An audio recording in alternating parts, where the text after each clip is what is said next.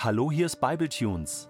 Die Bibel im Ohr mit Gedanken und Impulsen von Jens Kaldewey zum Buch der Offenbarung. Der heutige Bibletune steht in Offenbarung 8, die Verse 1 bis 5 und wird gelesen aus der neuen Genfer Übersetzung. Als das Lamm das siebte Siegel öffnete, war es im Himmel zunächst etwa eine halbe Stunde lang vollkommen still.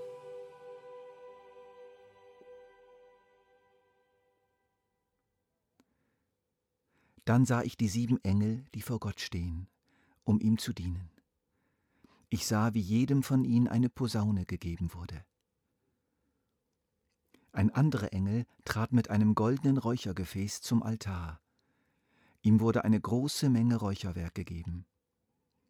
Sein Auftrag war, das Räucherwerk zusammen mit den Gebeten aller, die zu Gottes heiligem Volk gehören, auf dem goldenen Altar darzubringen, der vor dem Thron stand. So stieg nun der Duft des Räucherwerks zusammen mit den Gebeten der Gläubigen aus der Hand des Engels zu Gott empor. Anschließend nahm der Engel das Räuchergefäß, füllte es mit glühenden Kohlen vom Altar und schüttete es auf die Erde aus. Daraufhin waren Donnerschläge und Donnergrollen zu hören, Blitze zuckten und die Erde bebte. Was bei der Öffnung der ersten sechs Siegel geschah, all die Ereignisketten, die dadurch ausgelöst wurden, geschah parallel, nicht nacheinander, sondern ineinander, miteinander, sich gegenseitig verstärkend und sich auch überschneidend. Ist es beim siebten Siegel auch so? Ja. Das siebte Siegel wird nicht geöffnet, nachdem alle anderen geöffnet wurden.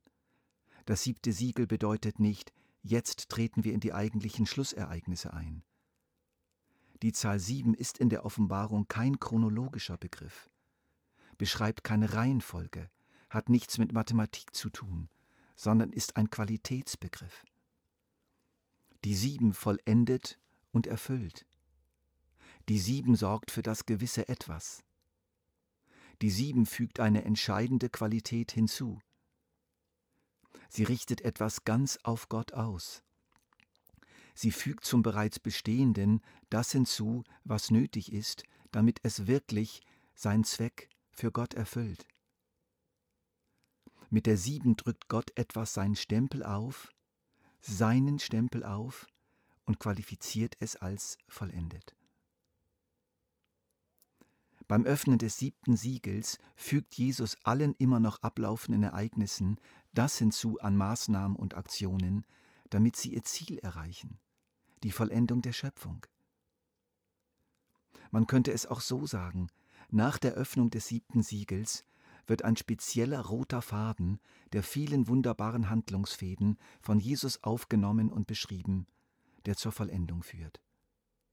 Dieser rote Faden, wenn wir uns an ihm entlang tasten, und das werden wir tun, führt uns in die Vollendung aller Dinge bis in Kapitel 22 hinein. Ganz ähnlich wird es auch sein bei der siebten Posaune. Wenn dieser Faden nicht von Anfang an eingearbeitet ist in das Gesamtgewebe des Planes Gottes, bleibt es unvollständig und kann den göttlichen Ansprüchen nicht genügen. Vielleicht darf ich euch noch einen Vergleich anführen, der zwar sehr hinkt, aber hilfreich sein könnte. Stellt euch die Großküche eines berühmten Restaurants vor. Es gibt einen Menüplan, Viele Befehle werden erteilt. Viele Köche sind am Werk. Es wird geschnitten und zerlegt und geschält. Überall wird gekocht. Überall brutzelt es und vieles läuft parallel ab. Gewaltiger Aufwand. Am Schluss stellt sich heraus, dass das Salz vollständig fehlt und bei den Desserts der Zucker. Sagen wir es einmal so.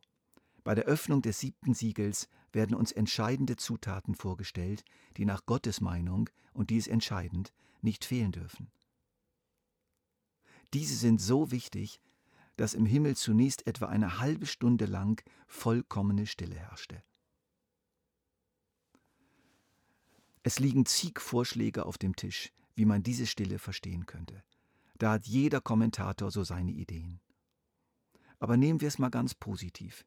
Vielleicht wollte Gott bewusst an dieser Stelle, dass seine Kinder ihre Fantasie walten lassen. Warum auch nicht? Das darf auch mal sein.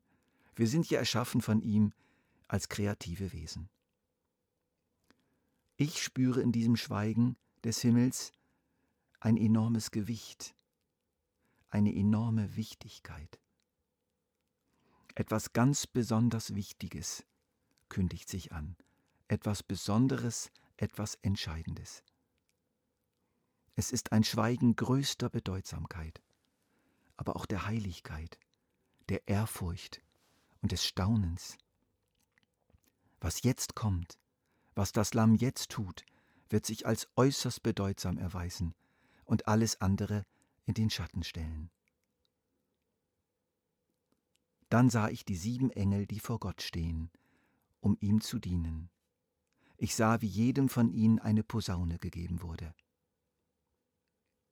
Wir werden sehen, wie diese Engel im direkten Auftrag Gottes diese Posaunen, diese Signalinstrumente blasen werden, um die Menschen zu Gott zurückzurufen, durch verschiedenste Plagen und Katastrophen. Es gehört zur Vollendung des Planes Gottes, dass er ruft, immer wieder ruft. Dann ist die Rede von dem Engel mit dem goldenen Räuchergefäß. Und unsere Gebete kommen in dieses Gefäß, werden sozusagen wie Räucherwerk verbrannt und steigen zu Gott empor. In dieser schönen Symbolik wird erklärt, wie unsere Gebete mitwirken, mithelfen, Einfluss nehmen auf das Geschehen, was jetzt kommt. Sie sind lieblich bei Gott, duften wunderbar und bewegen ihn zum Handeln. Das wird im letzten Vers unseres Abschnitts kraftvoll geschildert. Anschließend nahm der Engel das Räuchergefäß, füllte es mit glühenden Kohlen vom Altar und schüttete es auf die Erde. Daraufhin waren Donnerschläge und Donnergrollen zu hören, Blitze zuckten und die Erde bebte. Glühende Kohlen, die auf die Erde ausgeschüttet werden. Das sind Gerichtsmaßnahmen Gottes. Donnerschläge, Donnergrollen und Blitze, das sind mächtige Befehle und Aktionen Gottes. Beben der Erde. Das sind die irdischen Erschütterungen, die durch all das ausgelöst werden. Und all das stellt einen wesentlichen Grundzug des Planes Gottes dar. Ein Grundzug, der zur Vollendung führt. Gott ruft die Menschen zu sich zurück. Er meldet sich bei ihnen. Aus liebevollem Zorn und nicht aus zorniger Lieblosigkeit. Und der Strom unserer Fürbitte spielt dabei mit.